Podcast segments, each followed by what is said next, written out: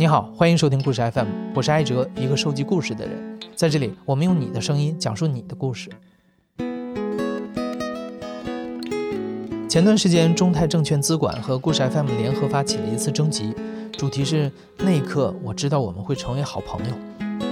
成年之后的我们，似乎更难开口表达情感了。在确认他人的心意之前，我们也有太多的犹豫、顾虑、不自信。在友谊这件事上，故事 FM 做过的选题也更多是关于悸动、变化，然后离散，各自远洋。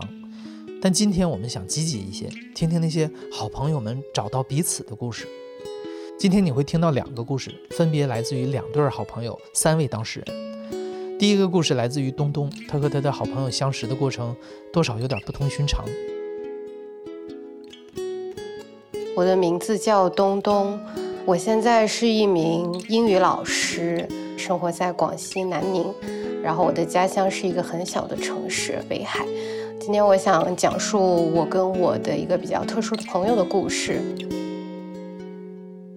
他的名字叫 Elona，我们第一次认识应该是在二零一二年。二零一二年的时候，我正在上高中，那个时候上高二。我的同班同学有那么一位朋友，他开始玩起了明信片。一开始我们是在微博上和别人交换明信片，然后后来就已经收集到了全国各个省份的明信片，然后就想转战到国外，然后我们就去了一个网站叫做 Post Crossing，然后在这个网站上面，你可以找也是对明信片感兴趣的人去交换明信片。我高中的时候有个朋友，他说他很喜欢德国，然后我想送这位朋友生日礼物，我就邮件联系了伊洛娜，然后我就跟他说，我说我的朋友要过生日，能不能和他交换明信片？然后我寄给他，他也寄给我，这样子，嗯，然后就认识了他。他来自德国，比较神奇的一点是他其实年纪比我大很多，当时他应该是已经差不多六十岁，刚退休。他说他的职业是厨师，然后家里面养了好多只猫。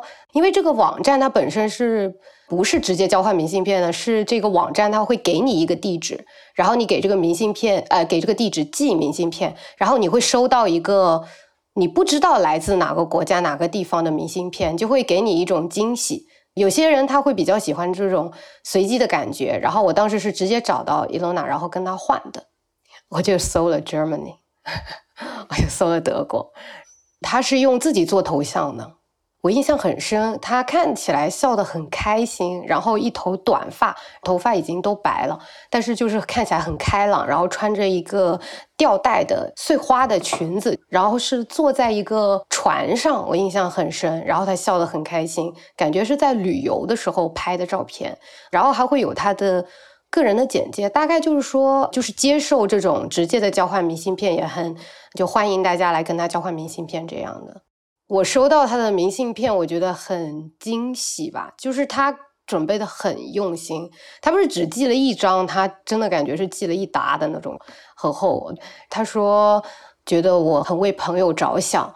为朋友找生日礼物就提前做准备这样的，然后他说看到我的个人简介上面我的生日也快到了，所以他也给我写了生日的贺卡，特别巧吧。然后他那个明信片到的那一天，刚好是我农历的生日。后来我们聊得很来，就除了明信片联系，我们还会用邮件联系。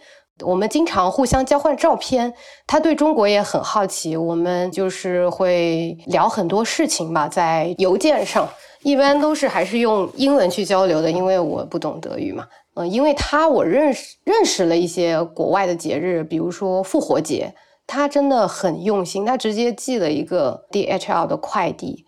当时你知道收到这么一大箱，我是而且是从国外过来的，对我一个小城市的孩子来说，就觉得天哪，这个简直就是太惊喜了。然后里面就会有巧克力啊，还有就很可惜，里面还有那种兔子的那种雕塑吧。但是过来的路上碎了，他还是把我当成小孩子，送了很多笔给我，因为他说，嗯，你还在上高中，还要学习。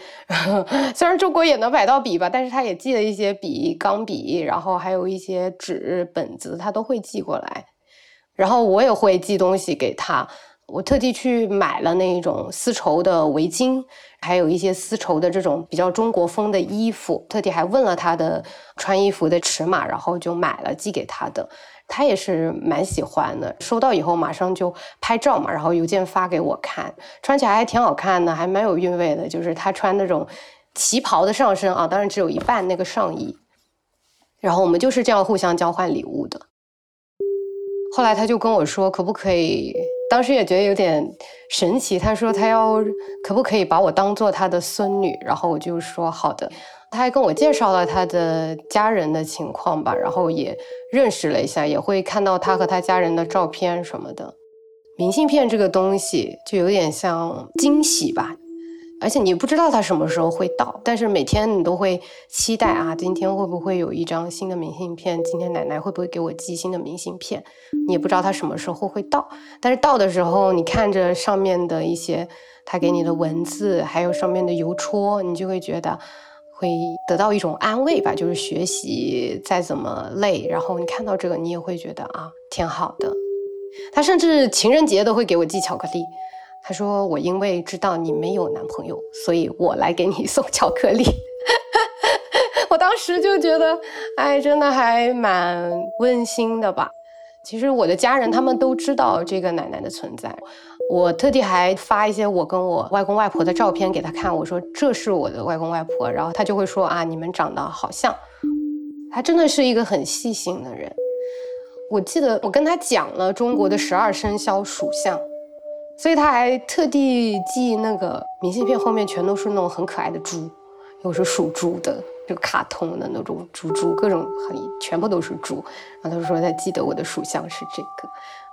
他其实教了我很多，我觉得最重要的是我跟他交往的时候，他经常夸我，然后我就觉得让自己很有自信。我以前是觉得我是一个长得不好看的女孩。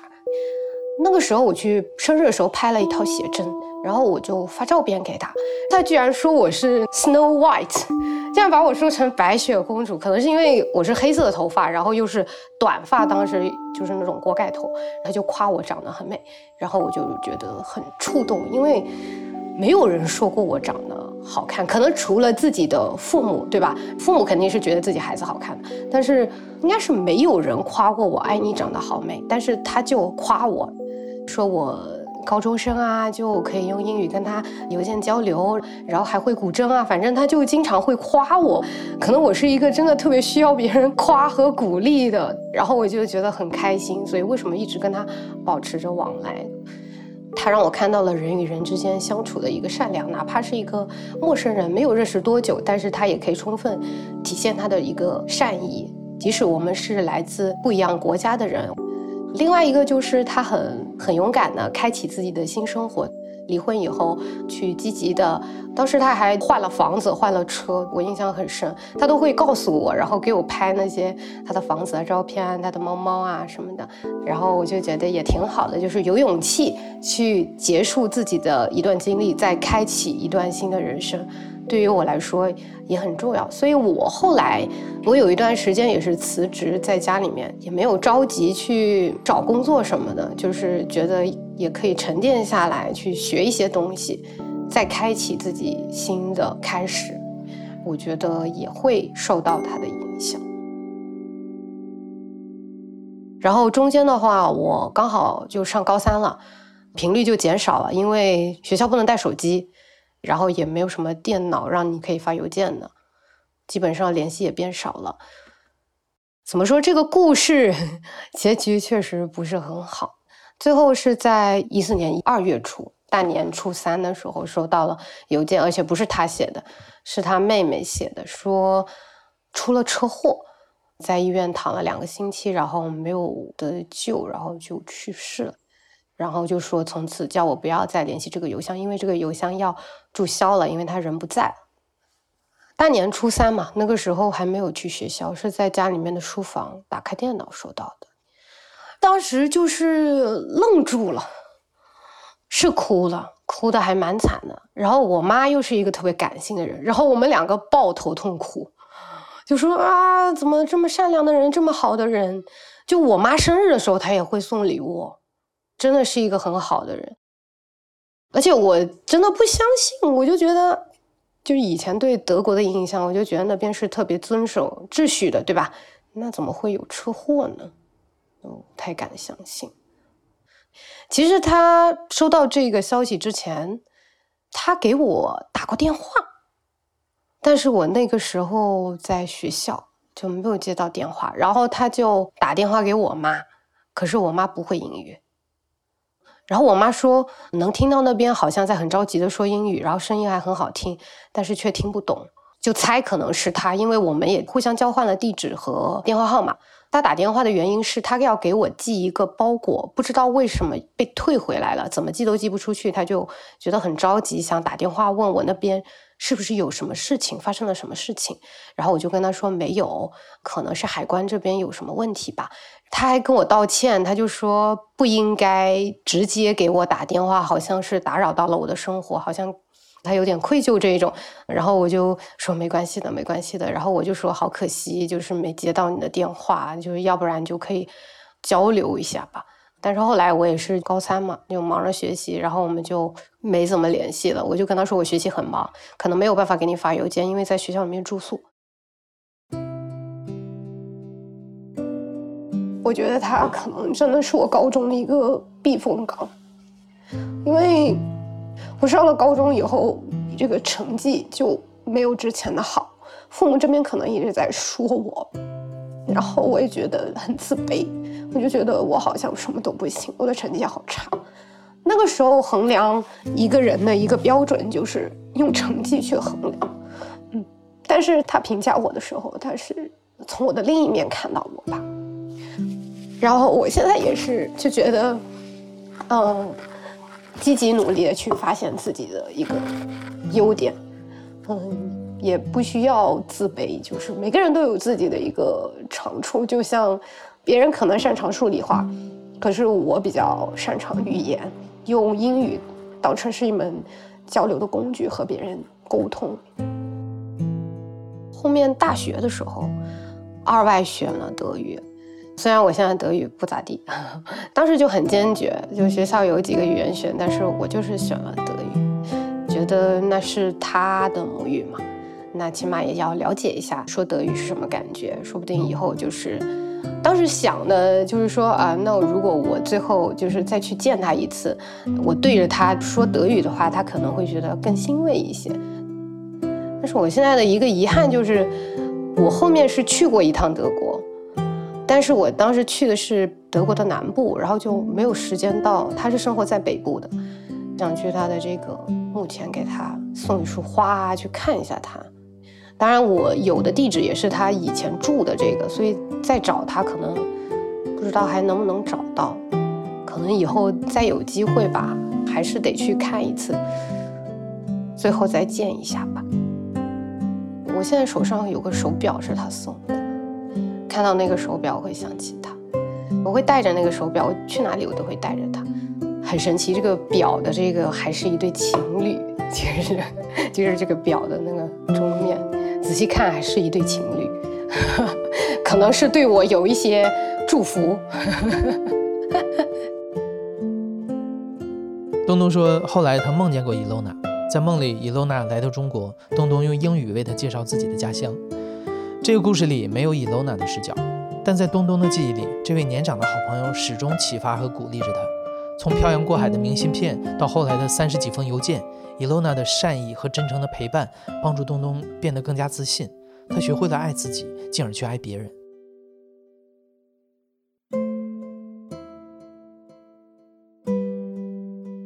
第二个故事来自于卷卷和墨湍。卷卷遇到墨湍的时候，他们都三十多岁，各自经历过人生起伏。卷卷是风湿免疫科的医生，而莫湍是当时在住院的患者。我是卷卷，我的好朋友叫小莫。我是莫湍，我是卷卷的朋友。我们相识于二零一七年，到现在认识已经有七个年头了吧？我们第一次见面是在医院里边，就因为我是医生嘛，当时呢，我们就常规的值夜班巡房嘛。他呢就在楼道里边就在溜达，然后因为我们常规都会说，哎，这个晚上该熄灯啦，然后大家回去睡觉吧。呃，因为当时其实他也是比较重嘛，啊，然后等于他妈妈陪着他，然后他就回去去睡觉去了，啊，也没有再说什么。我不记得我在楼道里干什么，大概就是因为我的身体不舒服，可能做了一些特别歪七扭八的动作，他看到了之后，他就过来说：“我教你几个动作，你做完之后你就会舒服了。”他的视角我不知道他怎么想的，我的视角是这是一个多管闲事儿的医生。就是因为我不是他的病人，不是我的患者，所以呢，其实我对他并没有特别特别多的一个关注。但是确实，当时他的情况呢，是因为他就是双下肢一个无力感，等于走不了路，所以呢，要么就坐轮椅，要么就妈妈就得扶着他这么去走啊。因为住了好长时间医院了，就看不好这个病。很多人在说闲言碎语，觉得我是装病。让我父母年纪很大了，还要在医院里面熬夜陪着我，我心里压力很大。然后为了不让这个压力压垮我，还有外界的东西影响到我，然后我就自己把五感全都关闭了，就强行的让自己看不见、听不见，也感受不到什么。就是当时是我整个人在一个等于丧失五感的状态。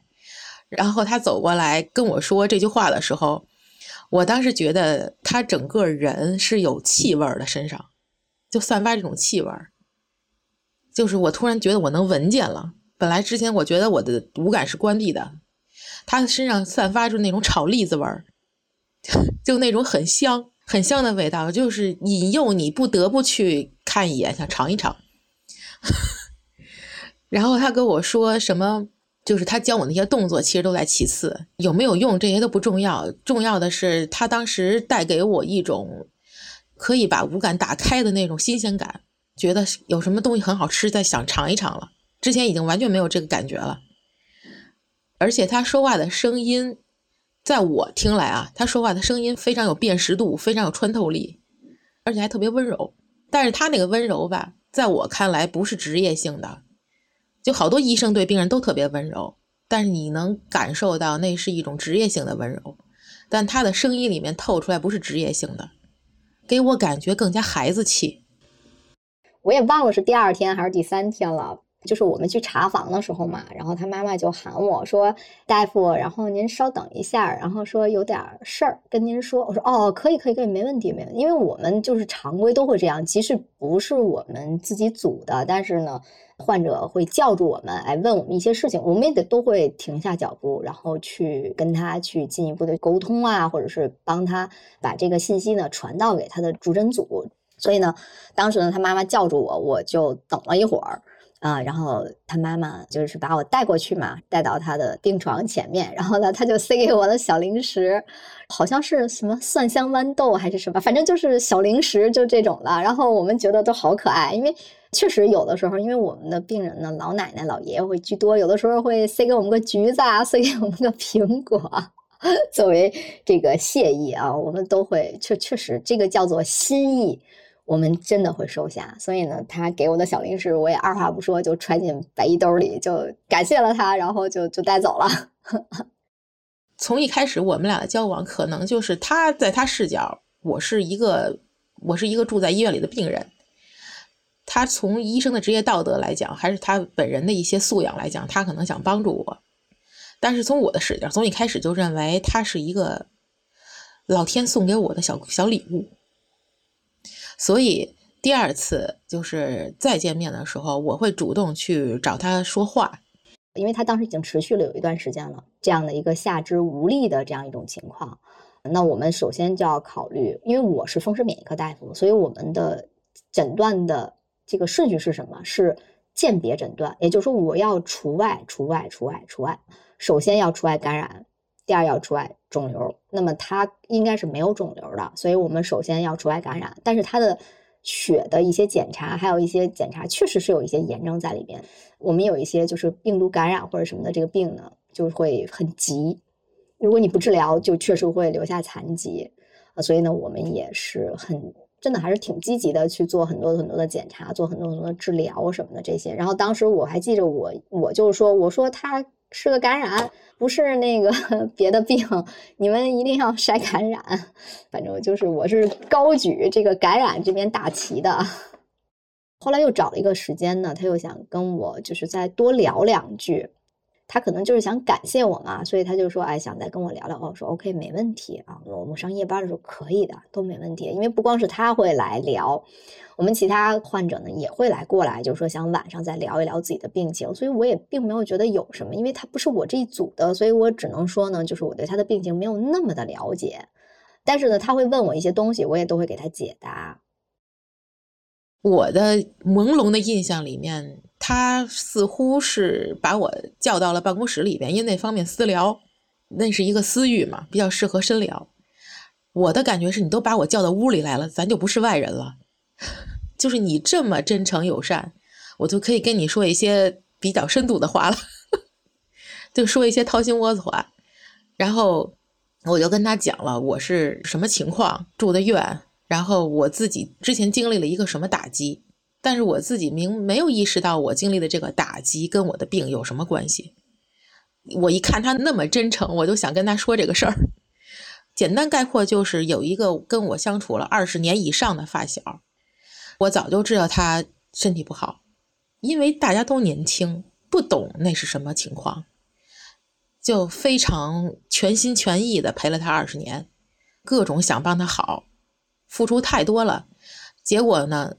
突然有一天，他就自杀了。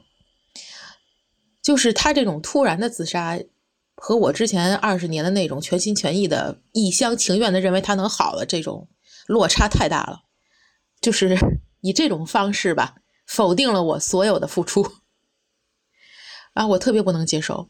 然后再加上，因为他当时办葬礼办得很急，然后我没有去，我就是不想去。然后因为这一件事情，导致我们共同的其他亲友对我实行冷暴力，那种就是冷落呀，然后奚落呀，嘲讽啊，就觉得人生中这么重要的一个时刻，你最好的朋友的葬礼，你居然都不去，他们就用了非常难听的话来攻击我，而且长达一年，我当时也没有能够反应过来发生了什么。就我正在遭受什么，我根本就没反应过来。等到一年之后，我有反应了，那就是那就是直接住院了。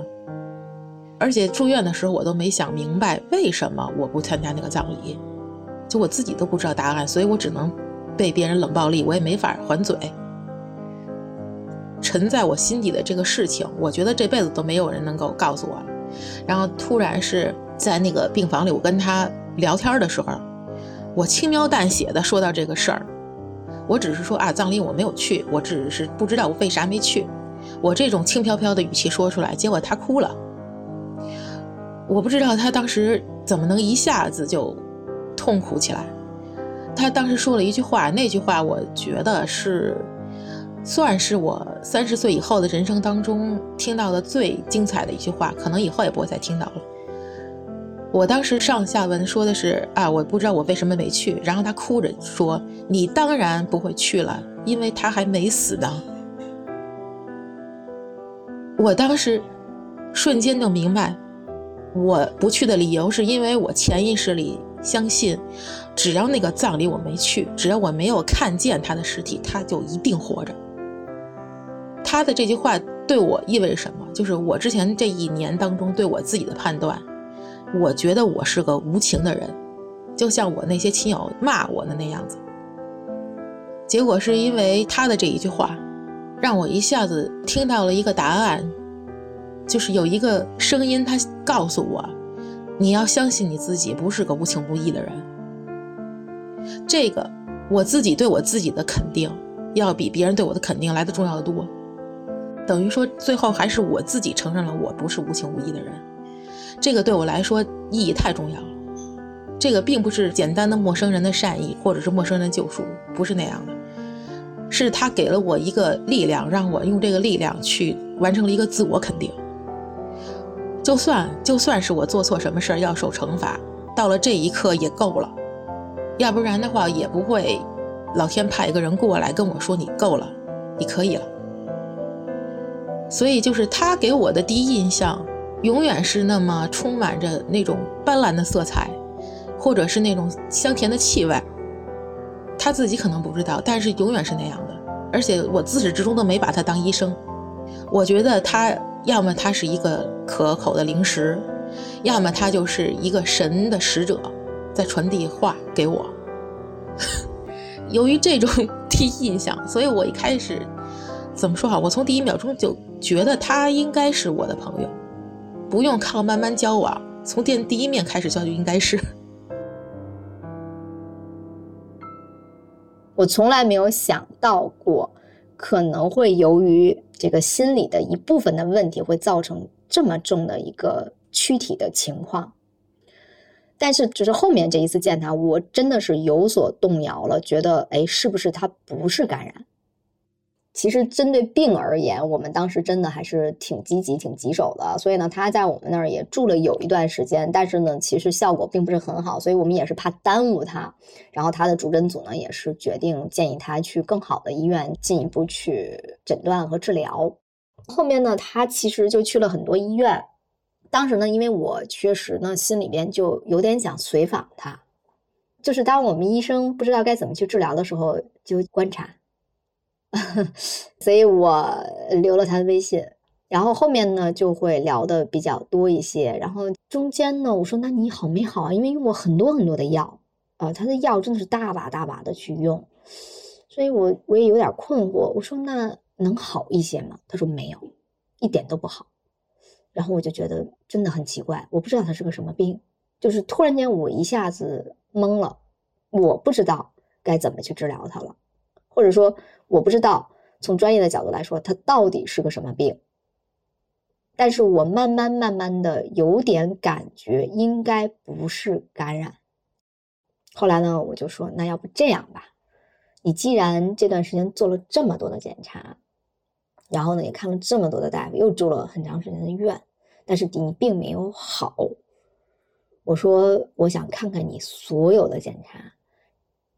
啊，因为他的诊断很奇怪，什么都有，每一个大夫都不一样，所以我心里隐隐感觉好像有一个诊断是符合的。我说：“那你把所有的资料都带过来。”然后我其实当时是不知道我这一句话是代表什么意思的。当我看到他的全部资料的时候，我啊，就真的是想拍自己的脑袋，我这真是给自己找事儿啊！哈 哈就是我以为他也就去过两三家医院，顶多顶多有个两三张，啊，大不了也就十十张片子吧。我想我还不一会儿就看完了。结果我的天呐，他拿过来真的是半人高的片子和检查和各种各样的住院记录，当时我就傻了，我的天呐！但是。也正因为是我看到了这一堆的材料，我才更笃定我的诊断。其 实我当时就想笑，就是它一定不是感染，一定不是肿瘤，一定不是我们自身免疫性疾病，所以它应该是叫精神症状躯体化相关的。那个时候还并没太完全把它当成朋友吧，就是患者。等于是我心里很开心，就是哎，我终于知道他是什么诊断了，就是有一种医生诊断的那种开心，就是职业上的那种成就感，就是啊，我知道了，是这个病，我会了啊，但是我其实不会治。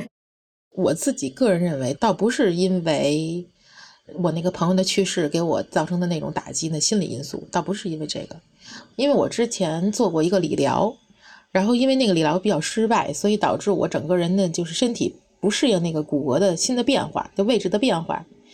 然后加上我又有一些工作的压力、生活的不如意，然后导致我整个人的状态不好，以至于我误认为就是我这个下肢无力是一种大病，等于说我把我自己给吓到了。吓到之后就感觉更加不敢走路。当我不敢走路的时候，长时间的卧床就会肌肉就没有力量了。当肌肉没有力量之后，就更加的恶性循环了，就坚定的认为我我是不能走了，所以就开始依赖轮椅了。但实际上后来是我通过身体锻炼，不停的锻炼，慢慢的就是肌肉力量又恢复了，然后又吃了一些有营养的东西，然后身体好起来了，然后我就慢慢的能走了，后来能跑了。我才意识到啊，原来是之前都是好多我自己的臆想，还有我不敢去尝试走路，所以造成的这个价值的情况越来越严重。但当时我是想不通这些事儿的，我当时真以为我不会是得了什么大病吧，就是医院都救不了那种。转折点就是有一次莫名其妙的参加了一个那个叫啥呢？我不知道您听没听说过触觉艺术这种东西，它就是让人闭上眼睛，用你身上的皮肤啊，你身上的感觉去感觉这个世界的，去感觉其他人，也不需要言语。我就无意中参加了这么一个活动，然后我闭上眼睛之后，真的去感觉我自己的身体的时候，就突然意识到啊，我知道我要什么了，就是身体比脑子其实更了解自己。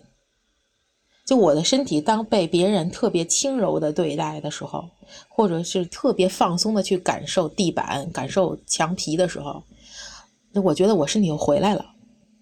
啊，我意识到是之前我对我自己不够好，不够自爱，所以才造成的我自己不不停的自责。无论是因为朋友的去世啊，还是因为亲友的那种冷暴力，还是因为我觉得我愧对自己的爸妈，就各种原因都有。还有事业上的一些不成功，所以我就没有去爱惜我自己的身体，是这些原因导致的。但是当我参加了那个触觉的活动之后，我一下意识到，我应该从这一分钟开始接受我自己，就是没有任何不好，我没有做错任何事儿。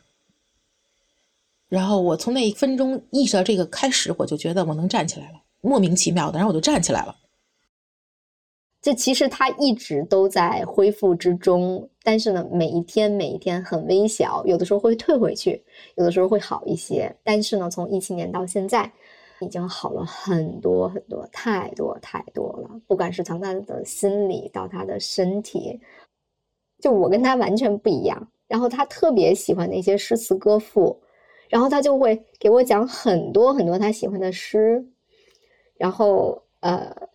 很多很多他喜欢的电影、音乐，然后哎，我们慢慢就会在这块儿，因为我个人因为工作的原因，还有我上学的原因，就是其实我很少有娱乐，嗯，就是我们似乎是只有工作，生活是就是工作，嗯，就我没有什么娱乐，就是甚至我不娱乐，就是这是实话，所以我跟他完全不一样，他跟我说的东西我都不知道，是他告诉我的，所以。他为我打开了一扇新的，嗯，一开始觉得是窗户，但后来觉得是门。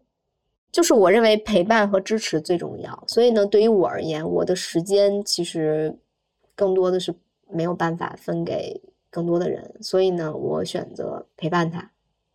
如果我能出来，我就一定跟他一起；如果不能，我们就打电话。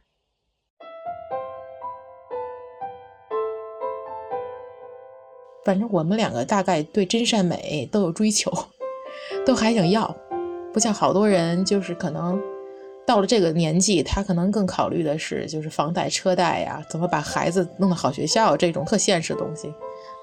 所以就算是他不能盖到我的那些兴趣爱好和诗词歌赋那些东西吧，但是我觉得至少我对那玩意儿的追求，他应该这个他能理解，这个对我来说很重要。我来这个节目是希望把我平时在现实生活当中没有勇气跟他传递的一些话语还有感情传递给他，然后也希望通过这个节目之后，我能够跟他有进一步的、更深入的交往，让我能够更理解他，也希望他能更理解我，希望我们俩的友谊地久天长。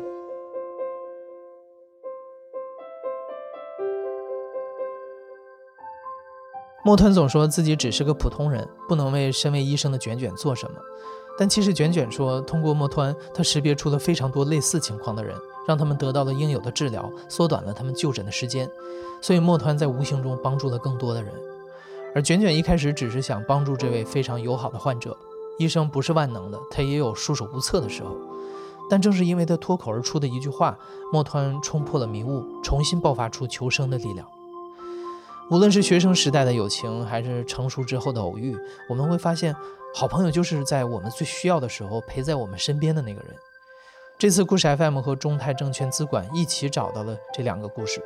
我们想说的是，人生旅途和投资很像，在探索前进的路上，总会遇到低谷和寒冬。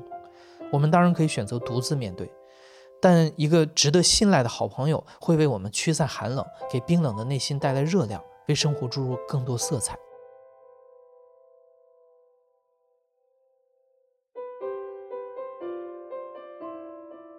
你现在正在收听的是由亲历者自述的声音节目《故事 FM》，我是主白哲。本期节目由李木源制作，声音设计孙泽宇。感谢你的收听，咱们下期再见。